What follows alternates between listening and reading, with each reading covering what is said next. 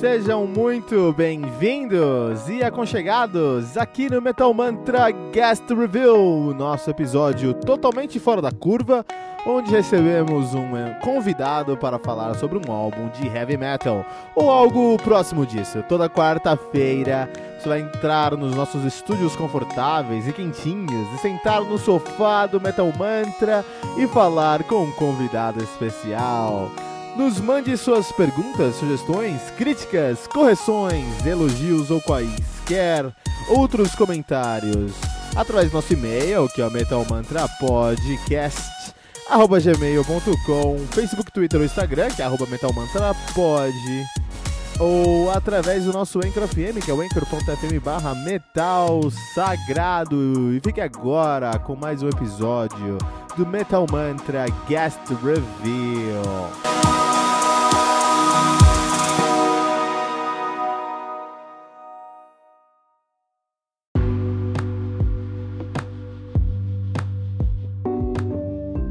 Saudações, metaleiros! Meu nome é Kito Fernandes você acaba de aterrissar no Metal Mantra, o podcast onde o metal é sagrado. E você está ouvindo Guest Review, o seu episódio semanal, onde sentamos com uma personalidade do mundo heavy metal.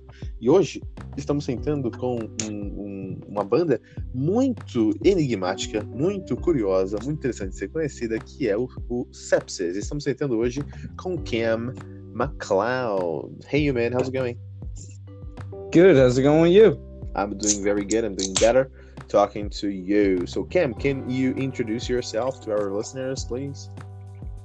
Yep, I am Cam Loud from Sepsis. I am one of the guitarists in the band, and we are from New England. Dude, there is. I have the.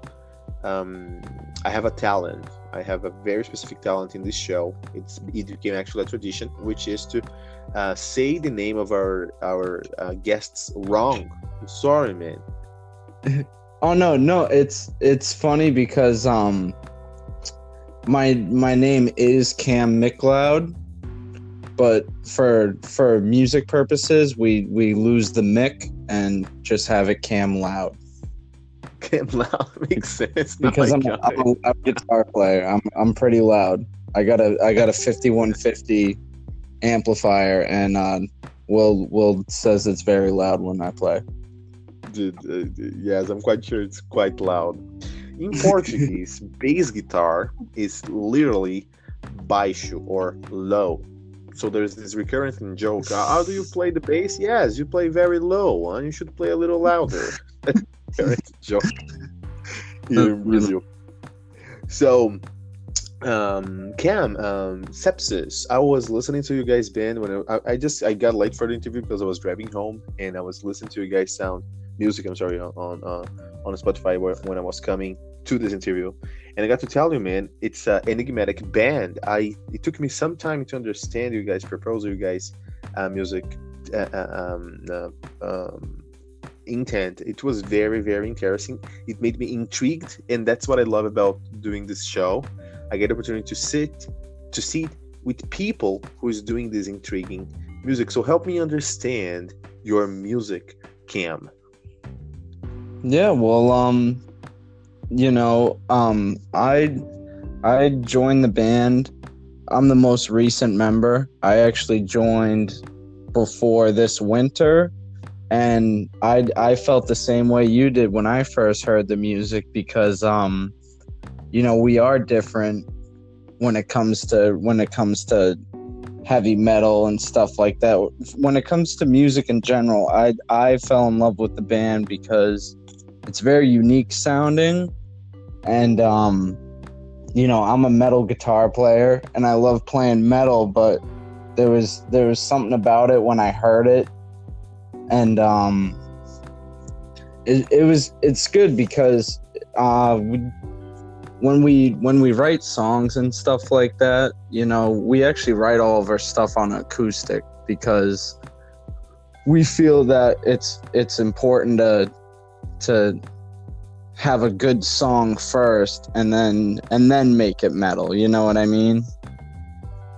I do know what you mean and uh, maybe you uh, maybe not you but my uh, the listeners maybe didn't get my point right it was intriguing, but I got to say I loved it. It was a love at first sight because it's intriguing. You know, I I, I have this uh, uh, heavy metal podcast here in Brazil. It is the most active heavy metal podcast in Brazil. We we release two episodes every single day. Uh, we reveal two heavy metal albums every single day, and the the amount of same old same old heavy metal we reveal every week is impressive. When I got Yeah. to find when I got to find this intriguing, surprising, uh, challenging sound mu- music, I feel like I feel revigorated in order to to understand it. So Yeah. yes, I loved your music, man. Thank you, thank you. I really appreciate that a lot. Actually, it was it was it was difficult for me because I I was used to playing you know the same old the same old Atreyu riffs like most metal bands do and stuff like that. And and it was refreshing to to join a band like this and and really you know get to play guitar again with a singer you know and and and focus on on making the whole band sound good. And and that's why I like playing in this band so much is cuz it is challenging but at the same time it's it's not just really cool guitar riffs and and that's your band. Really cool guitar riffs and the, and the same kind of stock metal. It's it's challenging especially having a female singer. It's challenging because she's she sings in the range of where our guitars are. So we need to play guitar but we you know first and foremost we can't clash with the singer. So it's it's difficult trying to find find your place in that and have the whole band sound good what you uh, what you what you were um, saying, there are a few things we can discuss about it. You can podcast for hours, only based on the the answer you, you you gave me, and I think that's great. That generates a very uh, um, valid and and uh, relevant content. But the point here is, let me understand a few things first, and then you can go into this discussion a little bit more. Um, you you are in New England right now, or the band is in New England? I get it. yep So you you and you guys are you are in New, New England, but the band is from Manchester, something like that, right? yeah we're um specifically uh we're based out of manchester new hampshire that's about Ah. it's a half hour away from boston so we're we're north of boston where it's very very cold in the winter Dude, when you mentioned Manchester, I was like, dude, it, uh, these guys are from England. And uh, Yeah. I, I lived in the US. I, I lived in the US. I was kind of worried about, dude, I'm going to talk to, the, to this kid and going to have this British accent. Have to work that No. out. british accent I messed it up, man. Sorry, I messed it up. no it's okay it's okay But it's all right. Um, but well, now, now this sounds a little bit more, a little clearer to me now. Now that I know you guys are in the U.S., you guys are in the East Coast. Uh, you mentioned Yes. Atreyu, and Atreyu is a icon on this new wave of heavy metal in the United States, um, also called metalcore. And um, Yep. he- you mentioned, oh, I was playing these uh, same old, same old refs from Atreyu and kind of stuff. And I I understand that's something you were, you were, you were built upon. But Atreyu itself is considered pretty recent and pretty uh, innovative in, not in heavy metal, as you know. I'm sure you know that about it. But Oh, there is a there is a, a very strong um, um, uh, uh, prejudice on Atreyu and Atreyu like music. Uh, have you ever had this this problem? Have you ever met this uh, old headbangers like, ah, you guys are not playing heavy metal. Oh, you should guys, you guys should be playing Ted Nugent and this kind of stuff. Um, see, I I grew up playing playing a lot of old stuff and and playing a lot of metal too. I actually had I didn't have it from from Ted Nugent fans. I had it from from more like thrashy hardcore fans. When I when I was growing up in the music scene, I I loved playing metal and I was in a I was in a metal band when I was in high school and we all got crapped on because we weren't playing like southern hardcore and stuff like that but um No, I I noticed that a lot because I remember I remember I think the first like metal metalcore ish band I got into was um I was a big Bullet for My Valentine fan, and I remember that was kind of like one of those man. bands. Yeah, that was kind of one of those bands when I was in high school. Kids were like, "Oh, you like you like Bullet for My Valentine? Like you're not you're not into um." I can't even think of like a really Label popular.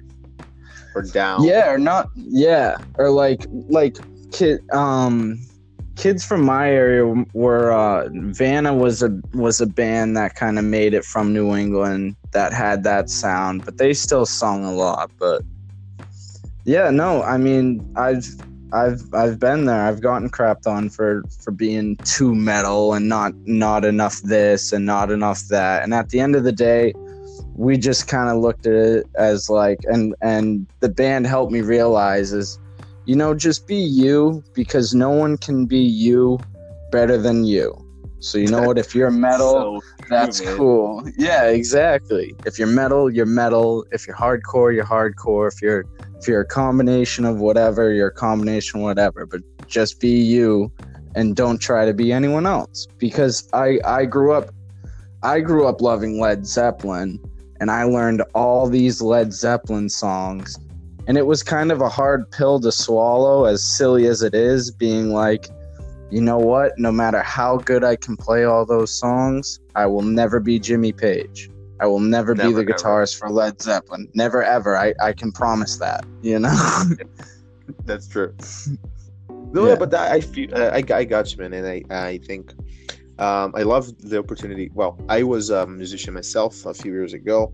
I was raised in playing the bass guitar. I played in several bands, and most of these bands we had this cover band, and we were doing co- we were covering um, bands we loved, and um, it was it was great because it taught me how to play, to learn this difficult uh, music and stuff. All right, but in a point, I was like, you know what? I have to make my music. I want to write, and I started to learn how Yeah. to write and to focus on that. But I was never able to find people in order to play with me my music and stuff, and that frustrated me. And in the end of the day, what left happened. I went to college and uh, a lot of other plans. In the end of the day, today I have the opportunity to contribute to the music scene in a different way. I don't play right now. I I have two bass guitars right behind me in my office, but I don't. The last time I touched it was two years ago. But Oh, no. I can't. Oh yeah, dude. It, I, I don't. I don't do that. I have to play, but yeah, man. But I can contribute to the musical scene in a different, in a different manner, which is sitting with um, uh, artists, uh, promoting their music and talking about it, and giving them the space to share how they feel. And I love the opportunity to learn from you guys. And I think what you said, uh, have to be you. There's nothing better than being yourself, and that's great because I don't know any band who is more themselves than Sepsis, and that's it. And that's it. Yeah. God, dude, dude, you, you guys have so much, so many influences, different influences, and I can understand so many different references in guys' music, from a Atreyu to Bullet from a Valentine to um, We Are the Catalyst to um, uh, Evanescence in a Manner to uh, um, um, uh, Black Label Society and other aspects. There are so many references in guys' music that is impressive the way you can make it work. How does the writing process work for you guys? Um, I mean, it's it's like I said, man. Honestly, because because I used to the way the way I used to write a song as a guitarist was I would try to I would make a guitar riff and then be like, this is the guitar riff. Let's try to make a song around it, and it and it doesn't work with with sepsis. We we literally we sit down, we sit down with acoustics and and strum chords until you know we we get a we get a good foundation. And then we put the you know the vocals and the lyrics and stuff we put those to the chords. And then and then we come back after and, me and will look at those chords and are like all right what can we do with them? But it's it's a very it's a it's a delicate dance because it's like I said, it it doesn't take much at all for for the guitar to get in the way of the vocals, and then we're all fighting each other, and we don't want to do that. We want to sound good, so that's what we try to do, you know. Oh, uh, and um, coming from acoustic to the guitar, I think for you guys it's something simple, and I respect. But for me, as a as the host of this podcast, I have to explore this a little bit more. There is a dialogue. There is a proper dialogue to the acoustic, and there is a proper dialogue to the guitar. How do you guys migrate this dialogue? How do you guys migrate from the acoustic? To, I understand. I get the, the melody. I got the melodic lines. I'm quite Yeah. sure you got the acoustic and Melissa, great singer she is, she can create these mel- melodic lines and it works out, works out. I get it. But how do you migrate from the acoustic guitar to, the, to your electric guitar with Atreyu influence? That's a, a question. Well, see, it's and and this is uh me and Will were fortunate enough that we we I'm not a classical guitar player at all, but me and Will like playing Spanish classical. And Sure. and honestly, I I tell people all the time if if you if you play Spanish classical on an electric with distortion, it's metal. It it, re- it really is, you know. So so it's not that hard of a jump. It's just it's basically it's kind of like I said. The hardest part is just kind of figuring out where you fit in or where your guitar riffs fit in to the song. Because we write songs, we don't we don't write guitar jams. I used to write those songs. I used to write those songs that were just like a money riff for five minutes of money riff and and they're fun to play as a guitarist but they're not as fun to listen to for for listeners you know Oh, I get it. Uh, you mentioned Spanish. I, I- get it. Um, I still have to to to digest it a little bit more. I think it's because it's something you do. It's something you're you're comfortable doing. also for you guys, maybe that's a simple jump. If I had to write in a minute, that would kill me so much. But on the other hand, Yeah. I uh, I'm quite sure you know uh, Guitar Pro, and I always eh, started to the, my my writing on Guitar Pro, and then I migrated to to the rehearsal with my band. So I'm quite sure we have different uh, um, methods in order to write and stuff, and I, I respect your. It's something impressive to me. I not only respect it, I admire your process. But Oh, um, you. you mentioned about the Spanish guitar and, and how that's that's close actually to metal. Uh, I don't have this perspective. It's something you can help me to see it. But I know uh, Mark Knopfler by by Dire Straits. He were he was uh, Yep. graduated at Spanish guitar, and yes, there are some neoclassical heavy metal crap in that. yeah He's out. yeah so and um yeah i mean the the way i look at it is is um i mean for for for most music genres there are i don't want to call them rules but i want to you could call them kind of guidelines i guess. So like for example uh blues is all is all pentatonic based. It's all based off of those scales so D, rock and D roll yeah rock and roll rock and roll to me is based off of the blues. It is. So- the reason the reason metal sounds like metal and not like rock and roll is because it's based off of classical music it's it's based off of of minor scales you know like Oh. sad sounding stuff You're right. you know and then that's that's why a lot of people like jazz because they like in my mind jazz is like right the happy medium of it you know but you know I, I i used to play jazz band in high school too. I think i honestly think that's that's why we can do what we do is because all of us are actually like pretty well versed. You know will will's an amazing guitar player. He's, he's the best guitar player i've ever seen in front of my face and i'm not i'm not just i'm not tugging his boat because he's in my band. That dude makes me want to light my guitar on fire every time i go see him play. I'm like well i'm not going to be able to do that so i might as well just quit and give up now you know? But and and and i it's and you know going back to that though i i honestly think that's one of our strong suits is that you know we do come from different musical backgrounds and we do do more stuff from metal that's why we are so good at metal you know will will's a will was big in the uh you know, hip hop rap scene. Our keyboardist is an amazing rapper. He's a battle rapper. His name's uh, Mr. Good Bars. He literally battles people with um no music or nothing like that. Just just slaughtering people. Anyone that will get up in the open mic in front of him. He just yeah, yeah. He makes his own flow. you know? that's amazing. But- Well, that's amazing. that's- That's, that's what, oh, no, sorry, sorry for interrupting. Go ahead. No, I was just gonna say that's that's why I think the the music sounds so good is because yes, we're a metal band and yes, we play heavy music, but we sneak a lot of other stuff in, you know, especially live. Live, we make it a little more obvious because we'll go to a part and me and Will look at each other and be like, let's let's kind of make this reggae, you know, or like we'll just sneak sneak little stuff like like little tongue in cheek stuff like that. We sneak in. but that's amazing. Well, um, oh, I, I now that's very nice because I was driving home and I was listening to um Sepsis and I was so intrigued. I said, dude, sounds so messy but so beautiful at the same time. I can't explain. it's, it's something. It's something I have to understand. And talking to you now, uh, getting not only your what you're t- you're helping me to understand, but also your energy. I can understand your music a little bit better now, and that makes me feel more comfortable about it.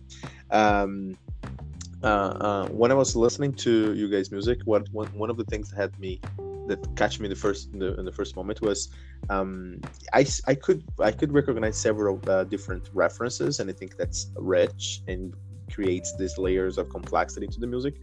Um, I was able to to identify that the, the, the music is centered on Melissa's uh, Melissa Melissa's vocal lines, which in my opinion it's it's crucial for a um, friendly music, friendly kind of music. You know, I we, we got that clearly from those very underground um, black death uh, black and death metal bands from Sweden and Children of Bodom, which is maybe more aggressive than these bands, but they have their riff centered on Alexi Laiho's vocal lines and then it becomes more friendly and easier to digest and uh, it's easier for us to listen to their music. So I, I, your, your guys music is very very good and uh, comfortable to be listening to. I could listen to you guys music all day long because it doesn't uh, give us this overwhelming feeling.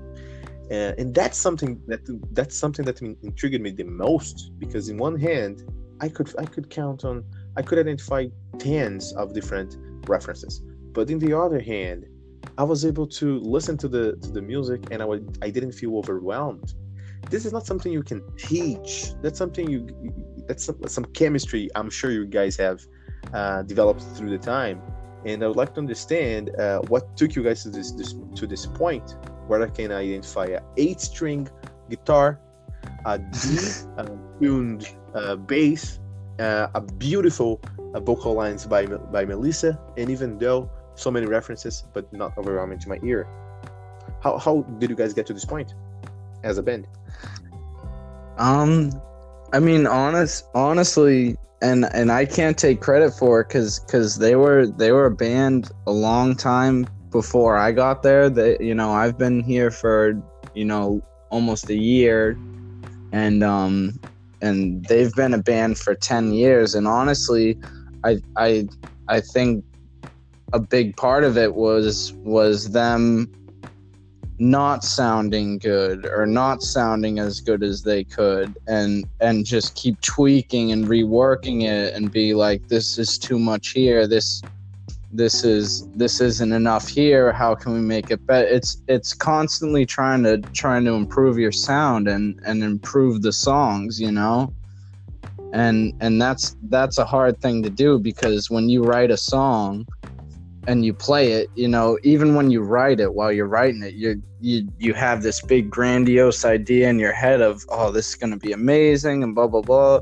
And then the first time you play it, if it doesn't sound good, it's really hard to kind of take that criticism and and I really think they've done that well. I think they've listened to we you know, we've listened to our fans, listened to feedback from from professionals in the industry being like, you know, you guys should do this, you should do this, but at the same time, you know, take it with a grain of salt and and not lose our original our original idea for the song or what we wanted to get across, but you know, listen to the guy that was like, you know, take out the 10 minute long guitar solo halfway through the song because it's a little long, you know.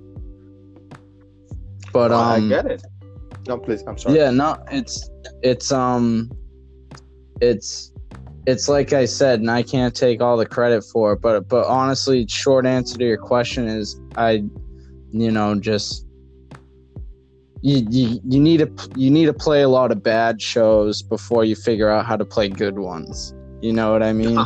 That's no. That's I completely understand what you mean because uh, Metal Mantra, Metal Mantra, Metal Mantra podcast, podcast you are on right now, and I really invite you to listen to this podcast most more more often. In fact, uh, something I discovered this week: thirty-two percent of my listeners are uh, in the United States, and that was impressive to me because most Yeah. of my episodes are in Portuguese. I have a few episodes, like one or two every week.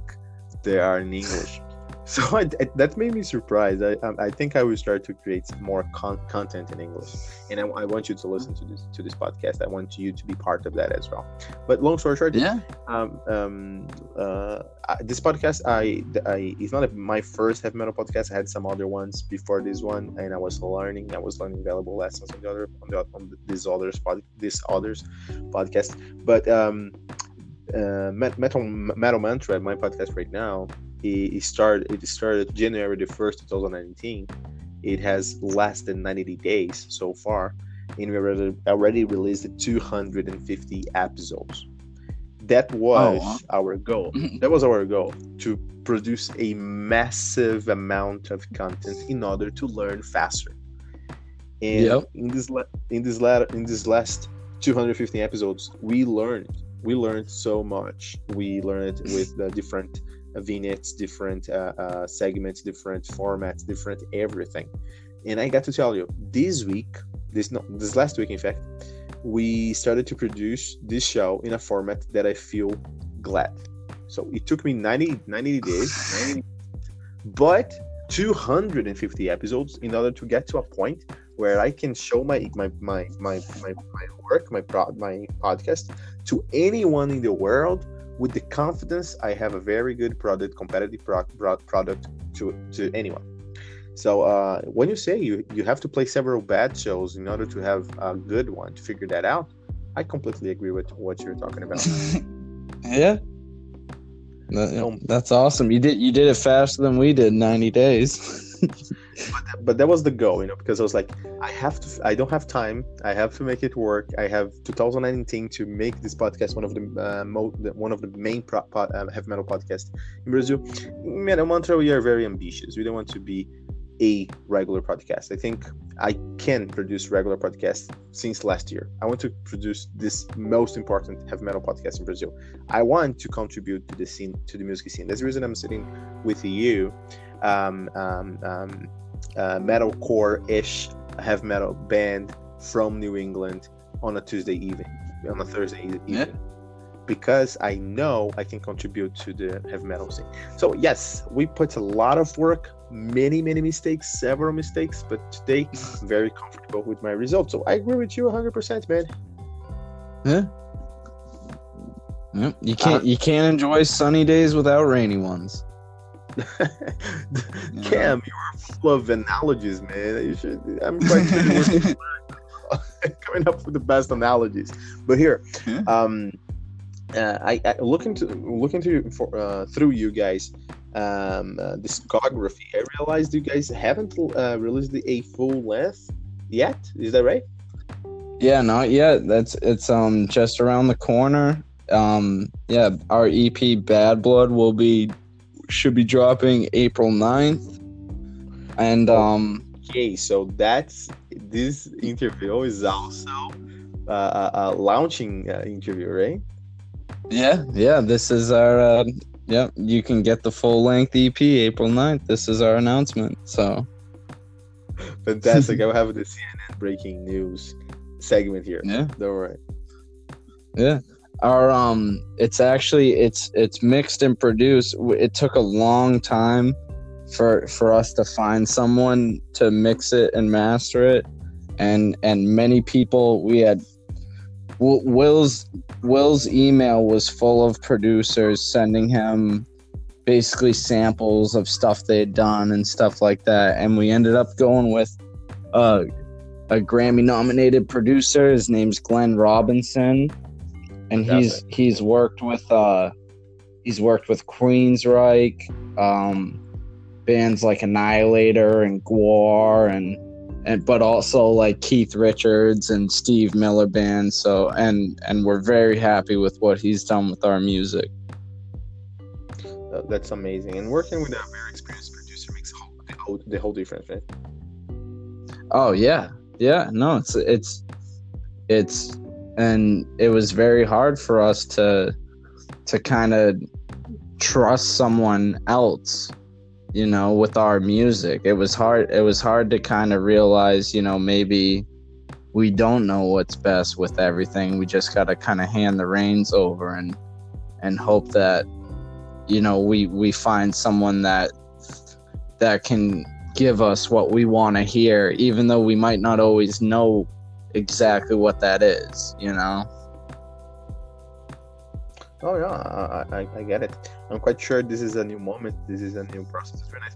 Very glad you guys are releasing a, a an EP. I'm very I'm looking forward to listen to it and be more intrigued by you guys' music. Uh, there is a there is a there is a I, I don't want to spend the whole interview talking about how I loved you guys' music, how it made me intrigued, but uh, there is a certain kind of energy that is uh, very attractive to your guys' music. I cannot actually define it, obviously, but uh, it was it was something that drew me in, drew me in the first uh, short to you guys' music. Uh, but you guys are based in in New New England right now, and uh, how is to be a musician? I have especially more specifically, have a metal musician in New England. How do you guys work with this day by day life? Um, I mean, we we do our thing. You know, a lot of us have have jobs and kids and stuff like that, and and we do what we do well. the The scene here is is really hard for for any band, honestly, because it's it's weird because I I grew up going to shows and st- like underground shows every weekend and all that, and and even when I was doing that it's like it's kind of like there's this sense of of tribalism here so it's like like kids kids don't go to a show it's hard to get kids to go to a show anyway but kids don't go to a show just to go to a show and see all the bands.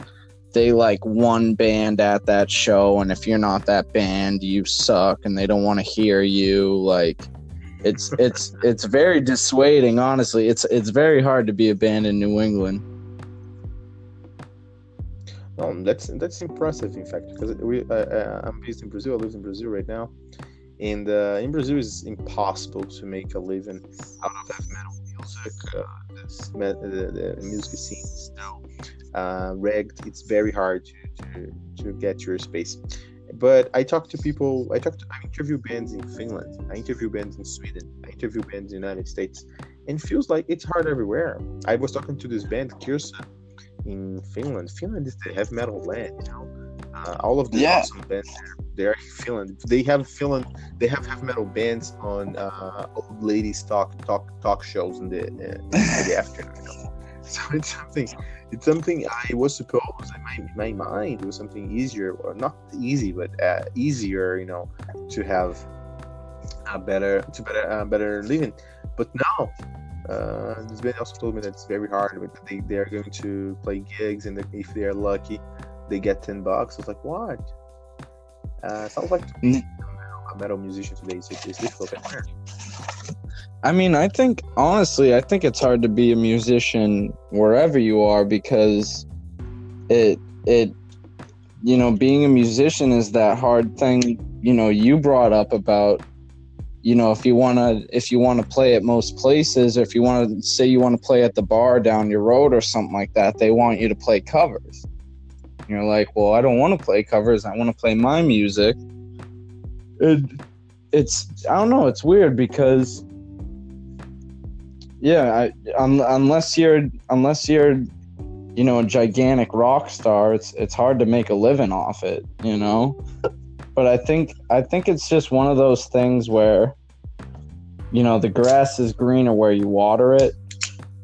because it, I found it interesting. You said that you know fin- Finnish metal bands say it's hard being a metal band in Finland because people tell us, "Oh, if you guys were in the U, if you guys were in the UK, you know, people would go nuts and and uh, you know you'd be torn and doing all this crazy stuff like." You know, you would be rock stars in, in the UK, and it's kind of like, you know, well, we're going to be rock stars in New England. That's what we're going to do until we get to the UK. Until further notice. For now, we'll we'll we'll stick to uh, the US and conquering our home turf. You know. No, yeah. Uh, well, uh, in my conception, I think US ha- US has more opportunities than than England in any aspect. So I'm quite sure you guys taking the best decision. But the bands in Brazil, I always tell them, you know, I, you know what, you should, you guys should go to, to other country to, to try something that that's more something different. Because here in Brazil, seriously, there is no no uh, chance of heavy metal band getting somewhere. You know, uh, it's very difficult. But um, rec- recently, that's something interesting I would like to ask you. Recently here in Brazil, uh, you, you actually mentioned there was a tribalist uh, culture, heavy metal culture, heavy metal um, tribalist culture into the heavy metal scene in, in England, in New England. Yeah. I'm uh, here in Brazil. Uh, this last week, we had this scandal involving uh, one of the most important heavy metal bands in Brazil.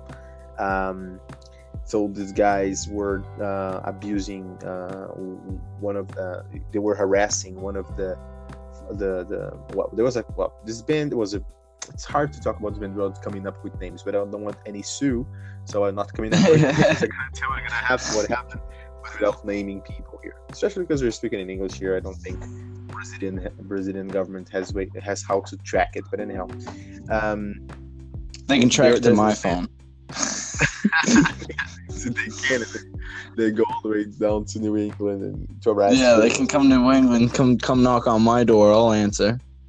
Dude, how, how, if you come up, if, if you ask me right now, Brazil, what is the first image that comes to your mind? Brazil? Yeah.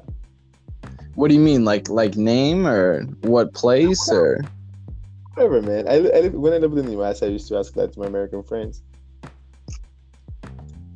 Honestly, my friend my friend Nelson comes to mind. He, God rest his soul, but uh, he's he's Portuguese or he was Portuguese, and um, they weren't Brazilian though. I know there's a difference, but he he was my best friend growing up, and he was uh he was Portuguese. So, what I what I think is funny is most people, most people that haven't heard Portuguese just assume it sounds like Spanish.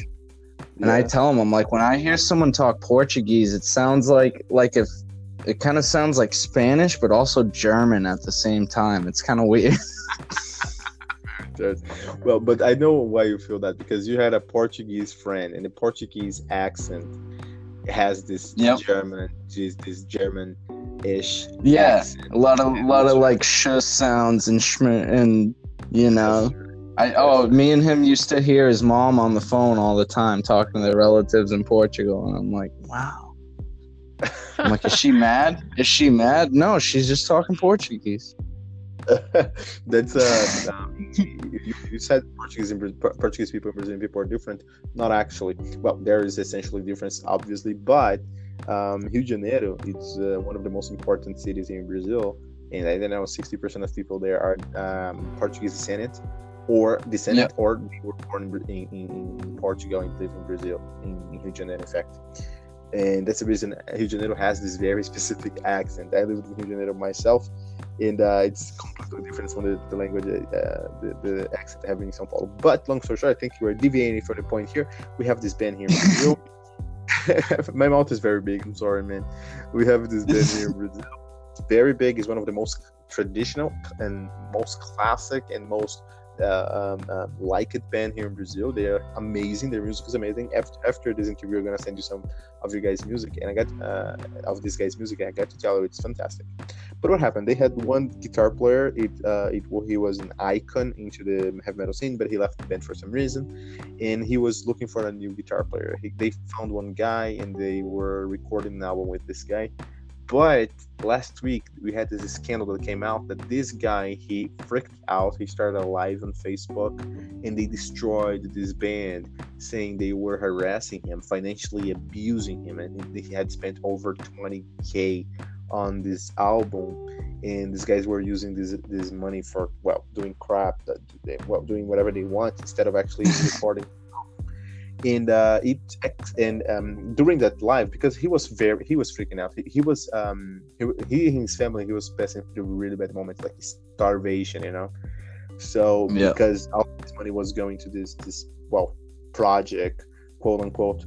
But um in the during during the live he also exposed this band saying ah you guys are very fake. You guys are fake to everybody. So when you fake when you meet someone you are their friends when the guy uh, the guys are leaving you start to say bad things at their backs whatever. They exposed this band as one of the most terrible things i ever seen in the music music, music scene. In brazil now in brazil in heavy metal scene now we have the clear uh, um, uh, statement that brazilian bands first and not united second are enemy to each other. Not only that they are not united they are enemies to each other how is the heavy metal scene in the us how friendly it is See, I don't honestly, I don't know, and it's it's kind of like that thing. Uh, it's it's like I was saying, it's hard to know because because we're not there, and and I think that's a problem with a lot more than metal these days. But people people try to look on the horizon and picture you know greener pastures and stuff like that, and you got to realize it might not be better over there. You know, and and you you basically just got you got to make a better world for yourself you know but i mean i i a lot of the bands i personally love are are british or australian so i don't know if if if they just you know appreciate music more over there or i don't know if these bands struggled the same exact way you know we are here in new england or or you guys are down there in brazil because I don't live there. You know, I don't know honestly. Sure. Oh, sure. Well, um, I hope you guys have a better situation in the United States because in Brazil right now, everybody is, is in a very low mood because of this scandal. But I think our well, this is podcasting, and you start to talk about something, you end up talking about something completely different. Yeah. That should be the, should be the definition of podcasting, in fact. But Yeah. um, uh, what about uh, you mentioned you had uh, you needed to have many uh, crappy shows in order to have to understand how it works and have a very good show. And now I'm curious because I want to see you guys live. When are you guys coming to Brazil? Oh, as I mean, if if we got if we got a decent setup to come down there, you know, if we can crash at your pad or something like that, a nice roof over our head, we'll we'll get down there. Should have that. Well, you can always stay at my house. At my place here is very far, but I can I can fit you guys in. All right. No, it sound, I would I would love to play in South America. I saw a um I saw a documentary with Parkway Drive and they were playing in South America. And and man, yeah, they they love metal down there. There's a great metal following down there and and um from what it looked like in that, it's it's kind of like you said it, it you know a lot of um a lot of big acts you know don't come down there don't come down there enough which is why you know i would love to play brazil i'll be the first one to sign up for that so You have to do that, man. And when that happens, you have to let me know. I'll be there first row to hold to hold you guys' hand. I would love to do this.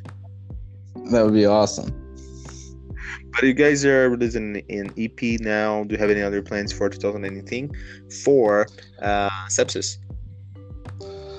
um basically that we're uh we we finished recording for the ep um we got a couple more music videos we're gonna do this year and then um we're gonna um after the music videos we're gonna start recording again and then we'll be launching a full length we're hoping to have that out around new year's of next year and um and that's it just basically you know releasing releasing the videos the ep and then and playing shows that's basically it That's great. great, man. And uh, do you have any final message for for our listeners here at Metal Mantra Podcast? Uh, yeah, you know, th- um, you know, we appreciate you guys listening to both us and the podcast. You know, it's like we said there there are some there's some uh there's some stuff going on with the metal scene and and and it's good to be able to kind of sit down and and relax and have a good conversation and and talk about good music and and that's you know that's all we're trying to do is is play good music so if, if you're a fan of that you know we love you guys thank you so much Well, I thank you. I thank you very much, Cam Meloud. thank you, Cam Meloud. Sorry, man. I gotta get your name right. on the it's all good it's all good Seriously, I have I have recorded over I don't know 20 interviews this year. I don't remember one name I said it right. No what you said i mean i mean my real name on my birth certificate is cam mcleod you said that right i just i just i just keep it cam loud just just to That's to emphasize how loud i am you know because I, that's what that was your signature on your email, man, and then that's something that stuck to my mind. But anyhow, well, it's a pleasure to receive you on the show. Let's let's make let's do this more times, man. Let's do this happen more time. I wanna I wanna see you guys. I wanna meet the other other guys in your band, uh, Melissa as well. I'm quite sure it's gonna be great. And uh, Yeah. let's do this. Let's make it happen, man. So yeah definitely i would love to be on again Yeah, let's do that. I'm gonna I will come up with some ideas. Uh, you are on my top, top of my list.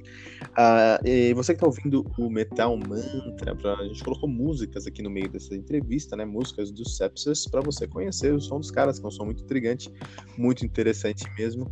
I will now, now that you mention, I'm gonna use my my carioca accent, alright? And then you're gonna remember Nelson, your friend from Portugal, alright? i definitely will I'm gonna use my carioca accent right now. E para vocês, para vocês que estão ouvindo aí o Metal Mantra Podcast, não se esqueça de compartilhar com todos os seus amigos usando a hashtag, hashtag Metal Mantra.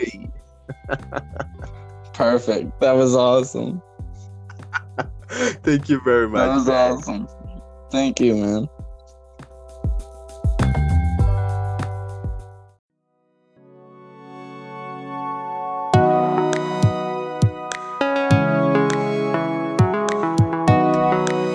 ficamos por aqui com o nosso guest review de hoje. E toda quarta-feira você vai receber um novo convidado aqui nos estúdios do Metal Mantra. Lembrando que você pode encontrar todo o nosso conteúdo no anchor.fm Sagrado ou em qualquer rede social como arroba Metal Mantra pode.